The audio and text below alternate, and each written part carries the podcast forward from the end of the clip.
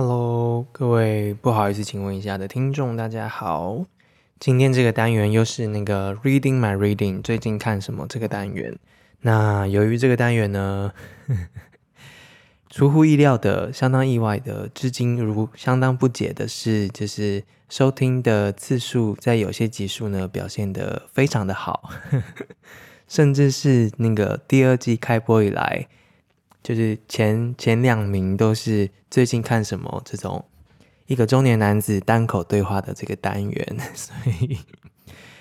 嗯，还如果就是很意外啦，就是然后也很担心，因为很多人对这个节目认知，万一就是只有这种单口 中年男子的尬笑以及那个碎碎念的这种模式的话。对于其他那个有配乐啊、有来宾啊、认真访谈的集数，总觉得好像有点过不去。但总之，人生就是这样嘛，事情就是会发生到一个你无法预料的地方。所以，如果你是那个刚听到这个集数的新的听众的话，那就是这个是一个子单元，就是我会每一个礼拜跟大家分享最近看到的东西，或是觉得重要的题目啊等等的。但是。照理来说，我们还有另外一个，就是有把像刚刚那个口水声给剪掉，然后把音档的音质做处理，然后没有后面没有杂音，有好好的处理整个那个收音环境的另外的一种对谈的级数。呃，不要误会了，这个节目不是就是这样子而已，这样对。万万没想到，好，所以如果如果你在路上遇到了我们节目的制作人 Max，然后你跟他说，哎。你的你怎么音档处理成那样，还有口水声什么的？没有，那是因为我们这个单元呢，就是我一镜到底，就是我直接录，然后没有剪接，然后上传，所以非常非常的真实。主要就是想发自内心跟大家分享最近看的东西啦。那理念是这样子的，就是每个人都很都很工作努力，然后很下巴很累，只想放空啊什么的，所以嗯，有时候就没有机会接触到其他的东西嘛。但是，如果我们有机会跟大家分享每个人在自己的生活里面看的东西的话，那就可以跨越一下同温层，去理解一下别人的世界啊，等等的理念是这样子。对，所以想说，大家如果想要跟我分享的话，都可以跟我们联系。你看，现在还有咳嗽声，多么的阳春。好，就是这样，这是一个这样的单元。那，嗯，由于刚刚许多的不解，所以如果你对于这个单元是有所好感的话，可不可以透过 IG 或是 Apple Podcast 留言告诉我们，你为什么喜欢听这个单元呢？好吗？就是帮助这个自我怀疑有点严重的一个主持人，就是呃理解一下大家到底喜欢这个单元什么，或是就是为什么会听，好不好？就是传讯息给我们，在 Instagram 上面或是那个。Apple Podcast 上面都可以，或者写 email 也可以。好，那我今天要分享的东西呢，嗯，不是一个文件，嗯，但是我觉得比一个文件还复杂。就是我最近去那个泰国出差，出差了一个礼拜，五天，这样很累。然后，但是呢，觉得好像可以跟大家分享一下。在这种国际会议上面，尤其是这一次在亚洲的国际会议上面，看见了什么？嗯，我觉得，嗯、大部分人对国际会议的想象，其实都是你知道白人的西方世界的那个那个逻辑。毕竟你知道，嗯，游戏规则是他们定的嘛。但是我觉得我比较喜欢参加亚洲的国际会议。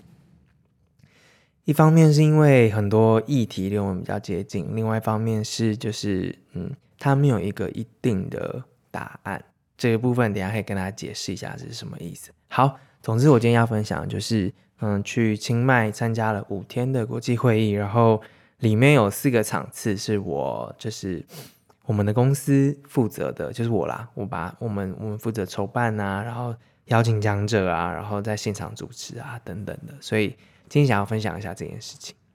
最清迈开的这个会议呢，叫做数位人权大会，就是 Digital Rights。所谓的 Digital Rights 是什么？我我不确定大家知不知道，但是大家应该知道，Human Rights 就是人权嘛。对，传统的人权呢，进到了这个数位的时代呢，其实就衍生出了很多所谓 Digital Right 的一个议题。嗯，大家应该这个年纪应该是都知道可以理解这些事情啦。但有时候就是要做这种 campaign 或是倡议啊，就是要好好的定义它。Digital right 这个定义呢，其实有还在进行当中。就是最简单的说法，就是所谓的人权议题在数位世界的延伸。因为现在这个时现在这个时代，任何事情都摆脱不了数位嘛，所以你说传统的结社自由，那在一个社群网站上面有一个自己的群组，这算不算结社自由？可是它又不像是以前那种嗯地下教会或干嘛干嘛，它是在数位空间上面的，所以这个呃变成一种 digital rights 的一部分。另外就是你的隐私、你的财产，以前这种所谓每个人有自己财富自由、财产自由，你有你的自己的隐私啊等等，所以你可以拥有自己的房子，可以拥有自己的土地什么的。但是在数位的世界里面呢，属于你的照片也好，数据也好，你的地理位置也好，等等的这些数据，它是不是也应该都是你的呢？所以就是 data rights，也是 digital rights 的一部分。那另外一方面还有更简单的，就是呃被遗忘权，就是在网络世界里面，你可不可以被遗忘？你可不可以有权利去删除所有关于你的东西？或是你在网络上面留下来的所有的足迹，可不可以都是属于你的？如果你申请的话，你可不可以去拥有它？等等的这些，所以很多在这个数位世界里面的这个权利的议题呢，都是在我们涵盖在我们这个所谓 digital right 这件事情下面。那当嗯所谓的集权政府或是呃。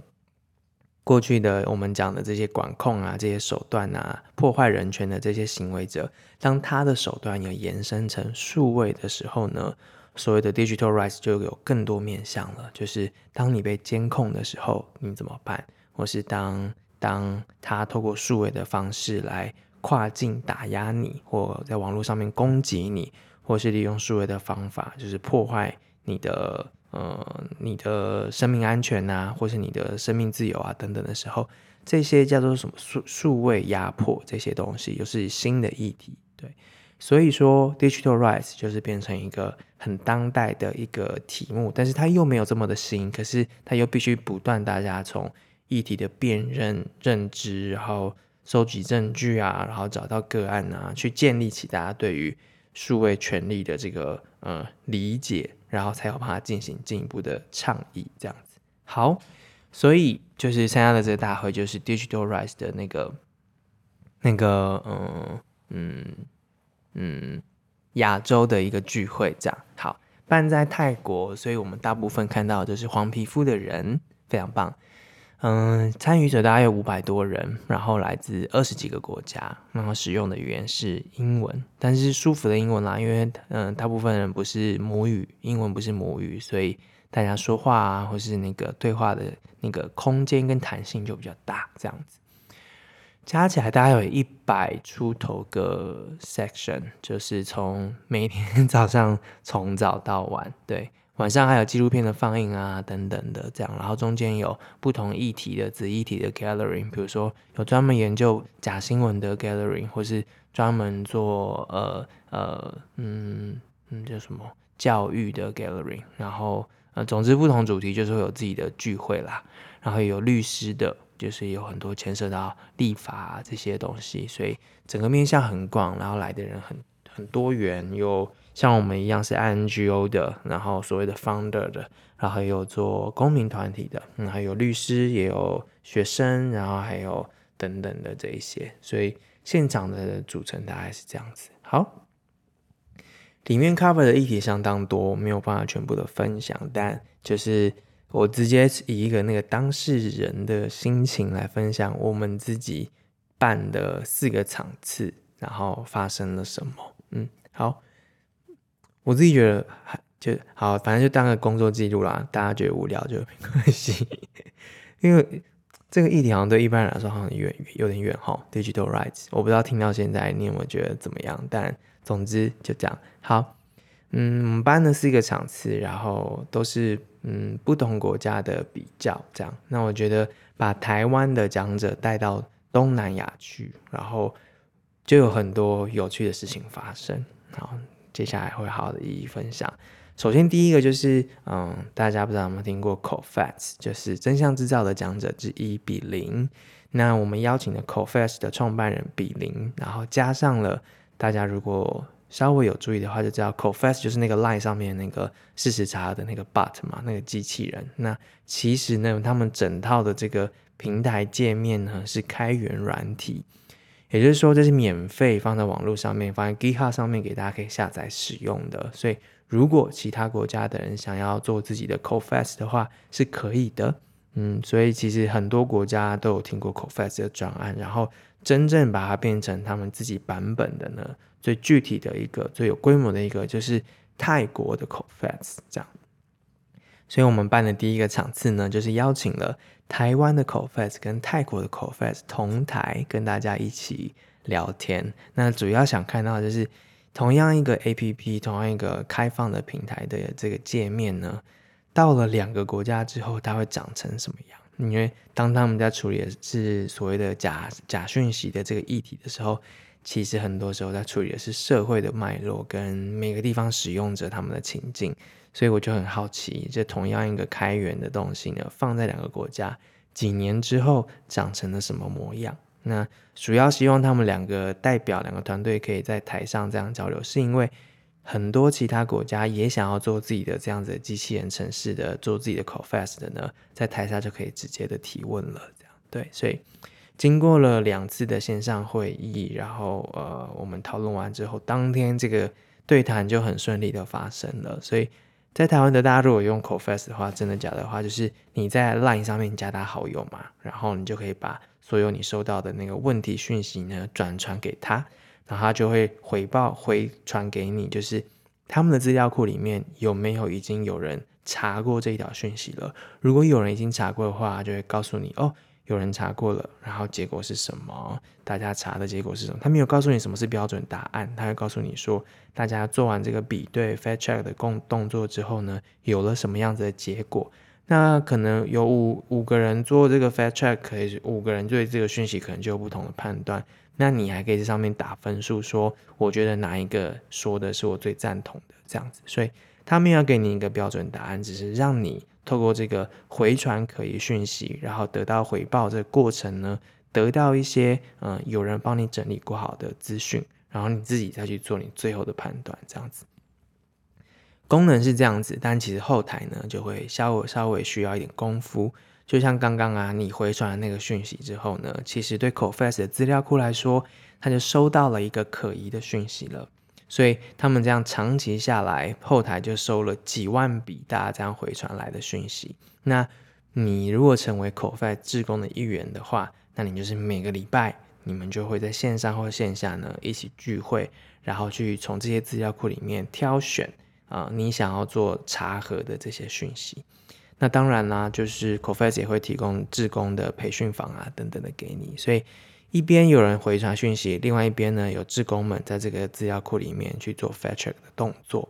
那这整个资料库都是开放给所有人的，也就是说，如果你是学术研究者，你是记者，你是其他单位的人呢，都可以在这边看啊、到底现在正在流传的是哪些问题讯息。那或者是啊、你也可以假设你是你是报道者，假设你是政府单位，假设你就是那个资料来源的提供者。你也可以在那个相关的谣言的那个资料库上面呢，直接提供正确的资料来源，这样。所以就是啊，当有人想要问那个的时候，你就直接那边放上去那个直接相对应的讯息，就是一种资讯媒接的媒，就是串接的这个动作，这样子。对，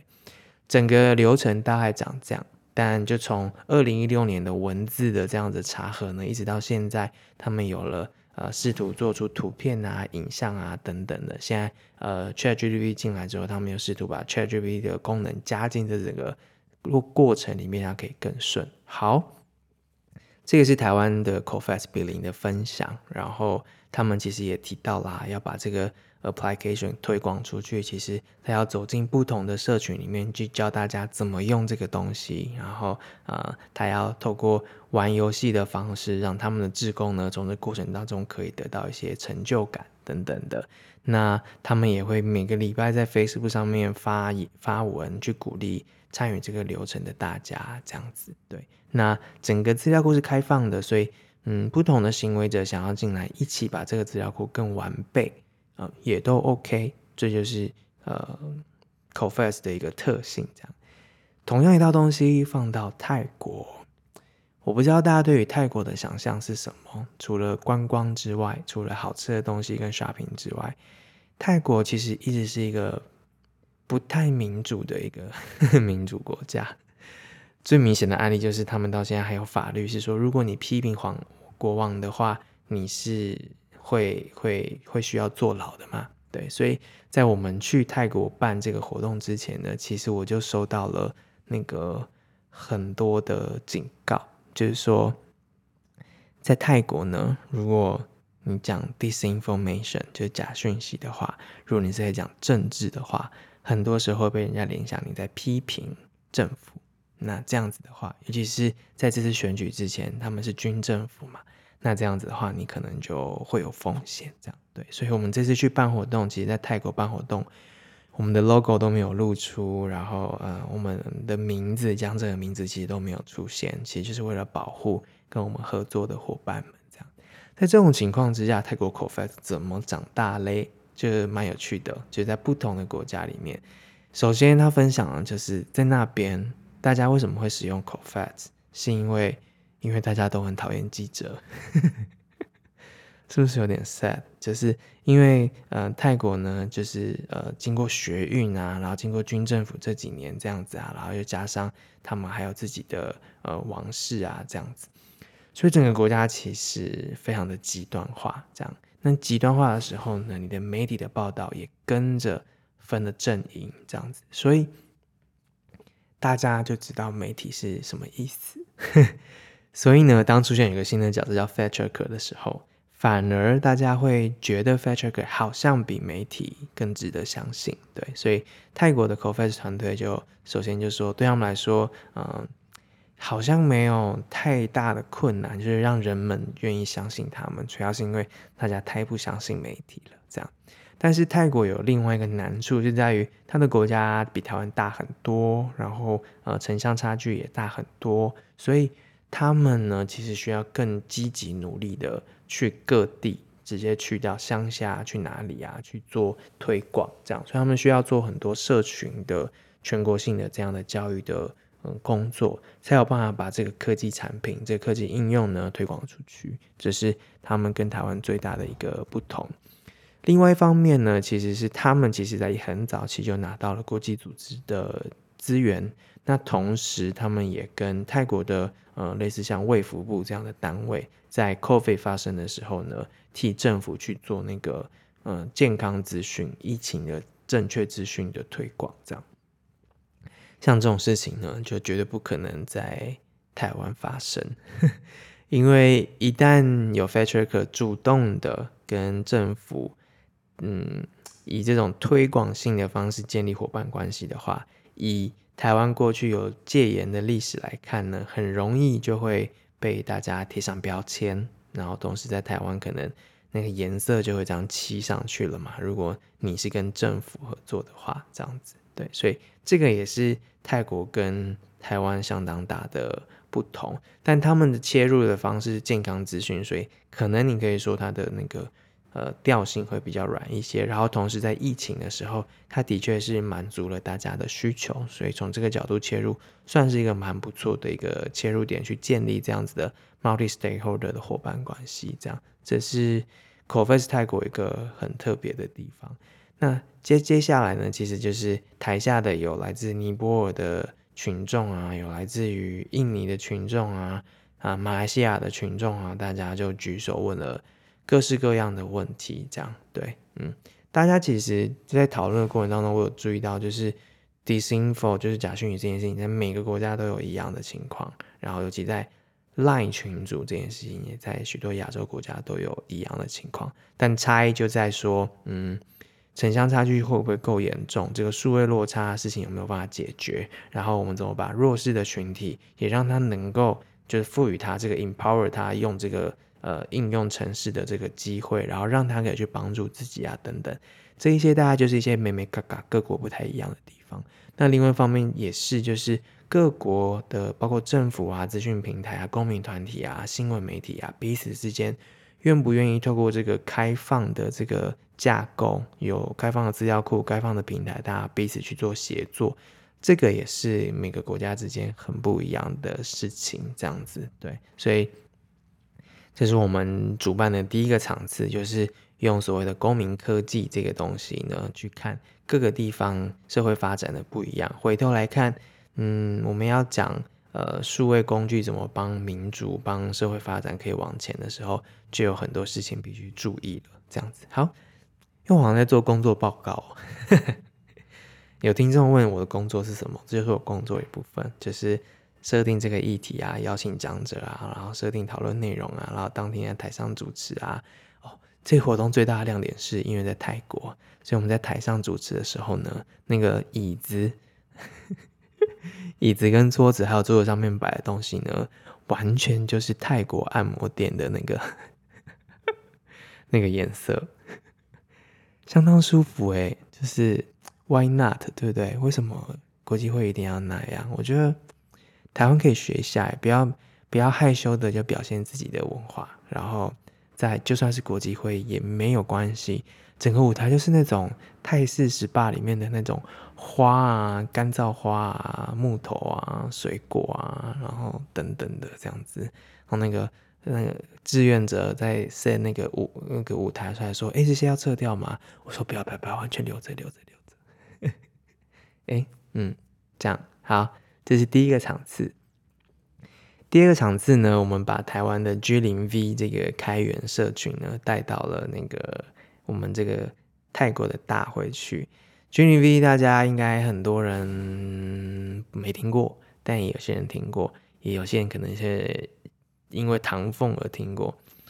总之，G0V 不不并不只是唐凤，然后 G0V 是一个超过十年的一个开放的。开源社群，那有所谓的城市开发者，就是那些做 tech 的人啊，会写城市的人，然后还有很多平民百姓，就是像我 这样麻瓜，就是记者啊、社会议题工作者啊、政府官员啊等等，大家都是对社会议题有兴趣的，所以这十年来呢，他们呃做过了很多，嗯，比如说大家可能最近会听到的是口罩地图，或像刚刚的 COFAT，或者是在之前有一些。阿美语的字典，然后或者是呃线上的字典，或者是呃各式各样农地工厂的地图，或是等等的这些利用数位的方式，然后让呃嗯但符合公共利益的这些公共服务或是行为是可以更优化的，比如说选举前的这些那个政治现金的流向的呃可以查的平台，或者是。证件对比的平台啊，等等的这一些，都是所谓 G0V 之下的各式各样的公民科技的专案，也是用科技来解决 civic，就是公公民身份会需要的这些服务，这样子。好，所以呢，我们就邀请了三位这个 G0V 的参与者，跟着我们到了泰国去，然后主要是希望呢，今年度跟 G0V 的合作呢，是希望。在泰国的这个地方跟东南亚的社群有所互动之后呢，然后接下来我们再去呃东北亚，然后跟东北亚社群互动。那希望这个过程之后就可以产生出一本在亚洲的这个公民科技开发的这个手册，这样就是一个 guideline 给大家。如果你想要在自己的国家，然后用科技的方式做出一个专案，改变一些事情，或是让一些事情更简单的话。这本手册希望可以帮助大家，所以我们就带着这个 G0V 的朋友一起到这个大会来 demo，就是嗯，按照 G0V 的经验，这个公民科技的专案是怎么一步一步开发出来的，在不同阶段应该需要注意什么，等等等的这样，所以我们讲了很多。那在这个 session 呢，我觉得最特别的事情是现场有中国人，呵 呵很开心诶。现场中国人，然后另外一部分呢，很大一宗是缅甸人，然后才知道说，缅甸其实在政变之前呢，因为有大量的国际组织在那时候他们民主化的过程之后驻点，然后希望可以帮缅甸在民主化的过程是顺利一点，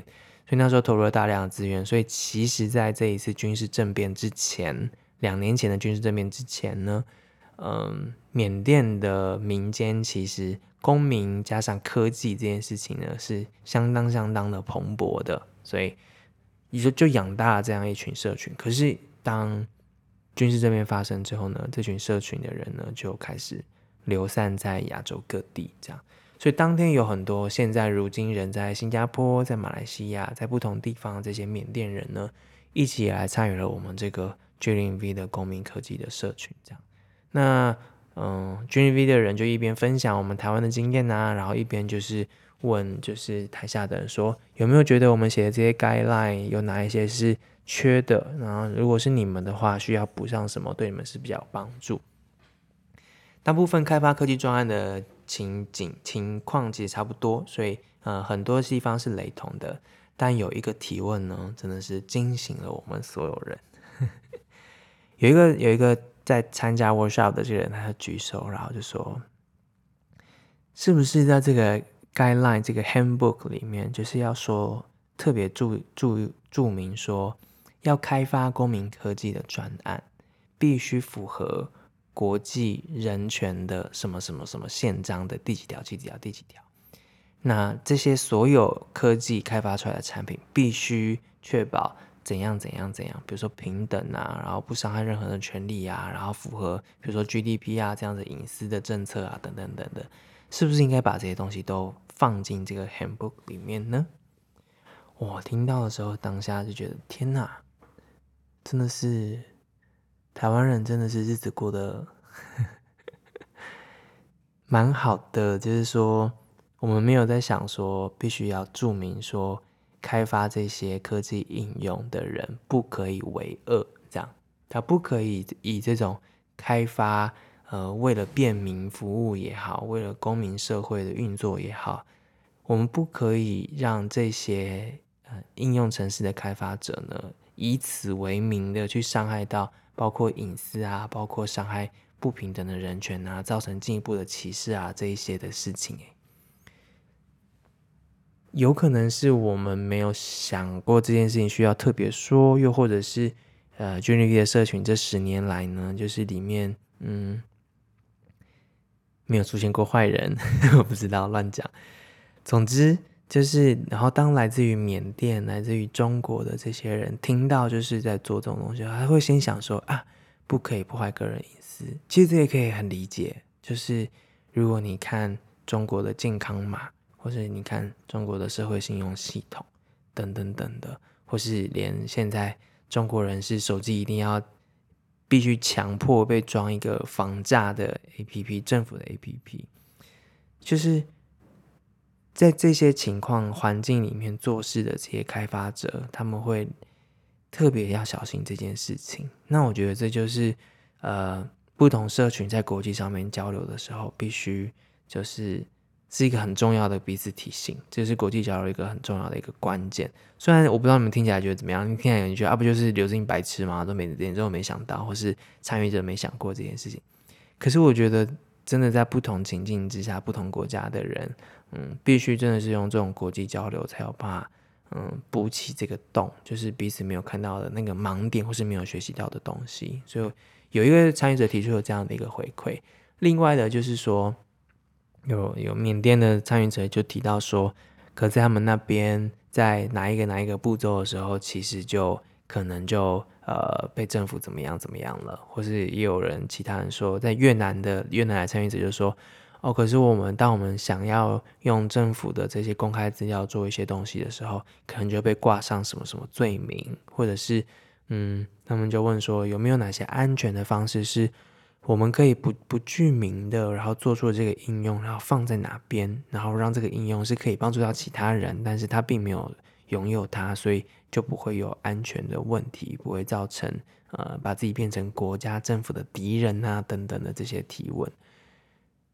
Again，就是这些提问，就是再一次显示台湾有多么的奢侈。但呃，我当下其实也就是会仔细想说，台湾作为这样的一个自由开放，我们可以嗯，我们可以把公开资料抓出来，然后公开的指出说政府哪里有漏洞，或是直接点着哪些财团说你哪里什么东西没做好，或者是我们可以直接把政府释出释放出来的这些东西文献啊资料，然后再优化，然后做成另外一个服务给大家使用啊，跳过了政府本来的这些呃可能是网页或者是这些政策这样。其实对我们来说，我们好像。已经觉得习惯了，然后同时，台湾的政府还反过来跟民间社会学习，然后跟公民社会，像口罩地图，就是呃唐凤跟呃 G0V 社群协作嘛，然后就把社群的 idea、社群做出来的东西，然后优化或是镶嵌进政府本来里面的体制跟制度，然后让每个人都可以使用到这些东西啊，等等的这样，所以。就是我觉得像这个场次，我自己也也得到很多，就很开心。G0V 的那个伙伴们愿意跟我们一起到泰国去，用英文来进行这样子的分享，这样子对。所以这以上两个 session 呢，就是所谓的公民科技，来自台湾的公民科技跟其他国家交流的场次学到的东西，这样好。然后我看时间已经半小时了。总共有四个 session 呢，嗯，下一集再继续分享好了。我怕讲太多，大家会不会那个那个就是头晕这样？嗯，我想一下哦，还有一个是 CSO，然后还有一个是，还有一个是那个，好，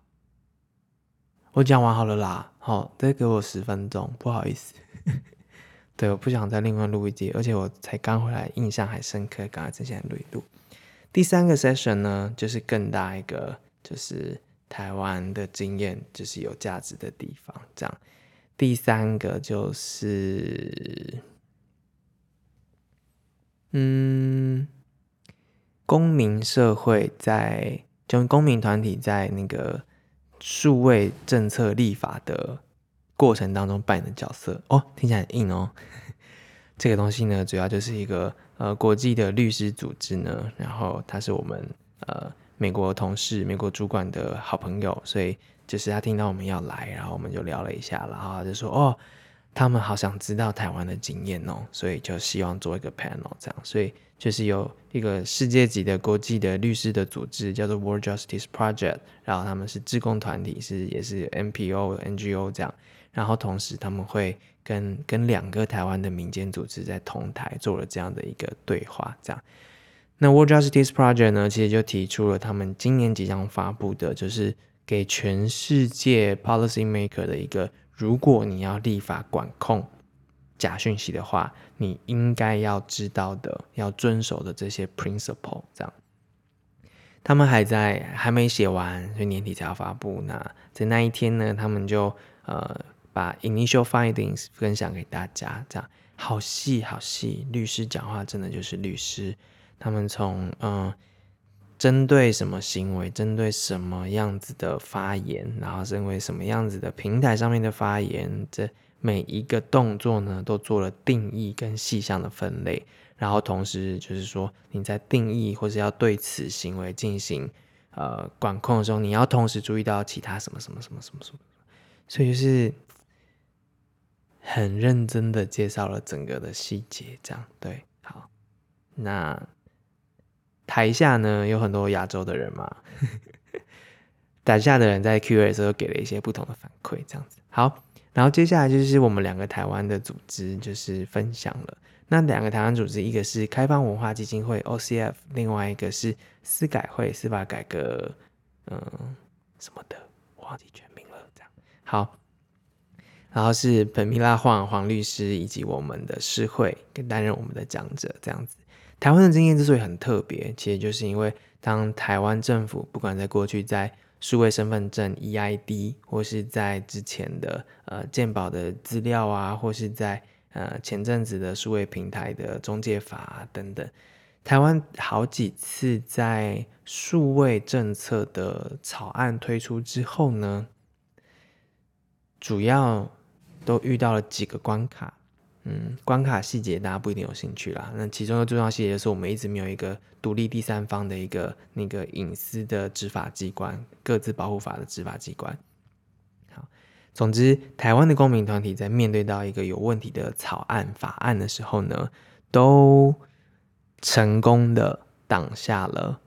台湾政府的这个。立法的这个进程，当然每一个法案都有细节上面的不同，这样子。有时候是明显的立法的缺漏，有时候是呃整个台湾整整体环境上面有一些无法克服的东西，有时候是因为民意的压力，这些每一个都有细细节的不同，但台湾的公民社会都在当时候呃扮演了相当重要角色，而且发挥了有效的 campaign。那两个组织各自分享了一下从律师背景的、从科技背景的两个组织如何在这个立法倡议过程当中呢，扮演他们的角色，而且发挥他们的作用。其中我们看到一个很特别的事情是，不同背景的大家是愿意坐下来，不管是联署也好，还是专业上面的互相支援也好，他们是可以不分背景、不分你我的，在这个议题当下，然后去协作。这个是。让在场其他会众就是很很很感觉到很 impressive 的一个地方，就是嗯，是因为台湾大家公民团体很容易有共同连结吗？还是说我们的公民社会一直以来有一些共同的信任？还是从以前到现在多次的公民运动呢？你会看到同游的时候，路上不只是同志的团体，你会看到环境团体，然后司法改革团体、人权团体。不同的团体都会一起游行，就是台湾的这个从嗯过去的几次的公民社会运动到现在，都有这样子一个惯例、一个传统，就是会互相支援。就是我们不会因为那个是你的议题，所以我不去理你，而是大家知道啊、要做运动都不容易。那我们都是社会当中的少少的一群人，所以需要人手的时候就会出现。那像遇到这种数位政策的时候，可能同时跨过了。人权跨过了法律，跨过了科技，不同专业背景的这一些人，那各个团体之间产生这样的协作，才有办法去跟立法者对话，而且告诉他们说，你在哪一个关键的节点上面出现了认知不足或认知错误，所以这个法案需要退回。这样子跨领域的协作就是一个嗯很重要的一个一个策略，这样子。那当然跟媒体的协力啊，或是创造公民团体的呃人才库，大家在长期的议题的倡议上面，对于立法的自立法的程序是有所掌握的，这些都很重要。但最最最重要最重要的事情是，台湾的政府也好，政党也好，嗯，立法单位也好，到公民团体。不管是不是台面上的，很多时候台面下是有一些拥有信任基础的这一些人脉跟关连接，嗯，所以嗯，这个大家如果听绿盟那一集的话，环保团体那一集的话，就会知道这些连接其实很重要，就是嗯，体制内跟体制外的，它不一定是冲突的，就是直接是冲突的关系。它很多时候是在社会上面推动改变的一个协力者的关系，这个也是台湾这真的得来不易，这戒严解严到现在一步一步大家建立起来的这个社会的一点点的共识，就是我们民主想要继续推动前进，需要一个协力的关系。这些东西，当我们看着台湾的讲者在台上分享的时候，你会看到台下来自于。菲律宾啊，越南啊，嗯，缅甸啊，然后中国啊，这些，呃，泰国啊，印度啊，这些亚洲国家的大家的时候，就发现哇，亚洲的情况真的不太好。大家的提问就是会觉得说啊，为什么你们的政府愿意听民间团体的话？然后，嗯，为什么他们会愿意坐下来跟你们谈？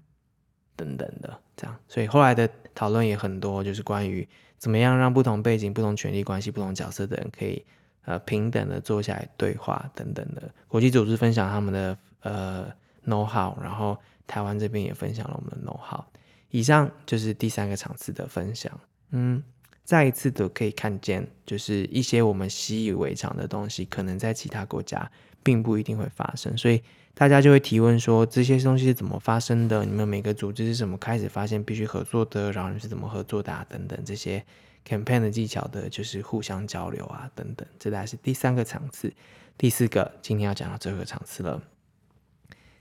这好难哦！我先喝一口水。好，第四个场次是挑战最大的场次。第四个场次要讲的是行动装置以及数位跨境压迫。你你好，我觉得你应该你们应该退出了吧？好，行动装置就是手机嘛、平板嘛，这很很可以理解。那什么叫做数位跨境压迫呢？跨境压迫就是那个 transnational repression，就是嗯、呃，比如说。大家今天最近的新闻嘛，一个维吾尔的学生，然后在过境香港的时候，结果就被抓了，然后送回了中国等等。这是实体上面的跨境的这个把人带回去，或是中国警察在其他国家里面，然后对他人民有所监控和管控啊等等这种跨境的。那当然是数位的时候呢，也就是说，嗯，你人即使在国外，但是如果你用的是中国制的软体或是硬体的话。有会不会被监控呢？是不是怎么样被监控呢？或是你在社交网站上面的这些发言啊，这些东西会不会被记录下来，或是变成你违所谓违法的这些证据？或是他会不会呃透过家里面的硬体，然后去监视你，去去窃听你，然后会不会追踪你的个人账号，去知道你现在人在哪边，然后。你的数位主机是什么？然后你跟谁说了哪些话等等的这些，或是直最直接的，就是用社交平台上面就直接呃用假讯息攻击你啊，然后呃把你的人格给污蔑啊，然后用呃病毒的方式去瘫痪你的呃数位账号啊，把你的账号给害掉啊等等的数位手段的跨境的压迫，这样子对。那这个场次呢，我们请来了缅甸的独立媒体 Frontier 的嗯执行主编，然后还有我们 Citizen Lab 也是 CSCS 的 Civil Society Cyber Show 的专家志工，叫做 Pelion，然后还有我们的亮亮，就是亚洲未来公民协会的亮亮，三位就是从技术的，从呃。缅甸的情况，缅甸军政府跨境压迫的情况，然后还有亚洲整体性的观察，数位跨境压迫怎么让公民空间消失啊？等等，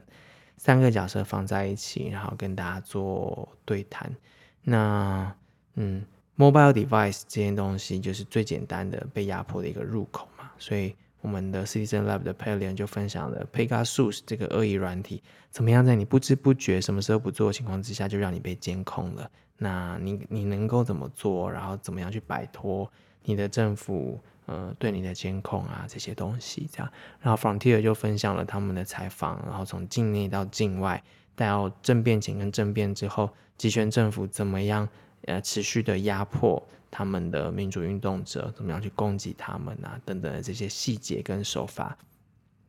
从假新闻的破坏一直到 doxing，然后再。到呃实体空间的这样子上面的这些抓捕啊，这些东西都有等等的。然后这题目很很深很大，对。那大家讨论很多嘛，从三个观点这样。那亮亮最后就比较总体性的观察，就是想说，在亚洲情况这么差的情况之下，就是呃越南啊、泰国啊、印度啊、缅甸啊、中国啊、印尼啊，还有更多。讲出来你们不知道在哪里的国家，其实都有自己的政府，就是透过数位的方式去监控，或是关闭网络，或是呃攻击人的这些情况。这样，在这样情况之下，亚洲公民团体能够怎么做？我们能够怎么协作？然后我们提供应该提供什么样的资源？要更多的网络安全的工作坊吗？要做更多的工具包吗？还是什么的才能够真正帮助到呃公民团体们？那所谓的奶茶联盟之外的国际的串联，有办法帮助到大家吗？有办法回应这样的威胁吗？对不起，就是大家后来的很多的讨论这样子。嗯，一样就是又回到就是嗯，在这些讨论当中，就是作为在台湾的 NGO 呢，就会想说，那这些人呢，如果能够来到台湾的话，我们把他们聚在台湾，可以在这个空间里面发挥什么作用？那在台湾的这个公民团体，如果相较生存是比较开放、更有弹性的话，他们怎么样可以去支持其他地方的这些呃民主运动啊这些东西？对，所以讨论蛮蛮深刻的，然后你也感觉到那个需求，整个区域哦，是整个区域的需求哦，关于这件事情。我觉得这题目真的好有趣哦，也好重要哦。这样对，这大概是这几个场次，就是嗯，我们在旁边的这样子的观察，或者作为主持人呢，你听到你的讲者在回应的时候，你知道其实面对议题的时候，不同的人来自不同的国家，他拥有的资源跟面对的痛点其实都很不一样。这样，那把台湾的经验带出去，其实也是希望台湾的团体。有得到一些，或是看见更多，然后同时，嗯，或许整个区域来说，台湾能做的事情也会更多。这样，嗯，这是一个需要找伙伴的时代嘛，所以我觉得这种活动就在现场就会感触很多很深啦。然后你会看见那种稍微跟你追求一样目标的人，可是他在他的国家。嗯，过得好痛苦哦，然后可能需要抛弃妻子，或是已经被压迫的，甚至被关起来了，这种情况都有这样。所以国际会议虽然很累，但是每次都还是会有一种打开眼界，或是嗯重新看待自己的日常工作，或是自己所在这块土地的一个效果，这样子。这也是为什么今天想要跟大家分享这些的原因。时间已经四十六分钟了，我实在觉得好像题目有点太硬，但。就看看你们会不会听哦。听完之后记得跟我说你的感觉，然后记得这是一个一一路到底的那个单元，所以没有后置，相当抱歉。但其他结束都有后置哦，就是不是最近看什么的结束的话都有后置，就是不会有咳嗽声啊、口水声啊这一些。好，那当然啦，希望我们有很多很多很多的资源跟抖内。让我们每一集都可以做到最好的 那个 后置的那个经营跟剪接，我们需要更多的资源。如果今天你觉得这节目对你还有一点点点点点点帮助的话，请用定期定额的方式，在我们的赞助页面呢支持我们走下去。好，这是今天的最近看什么，希望你喜欢，算是一个去清迈的一个工作报告给大家。我们下次见喽，拜拜。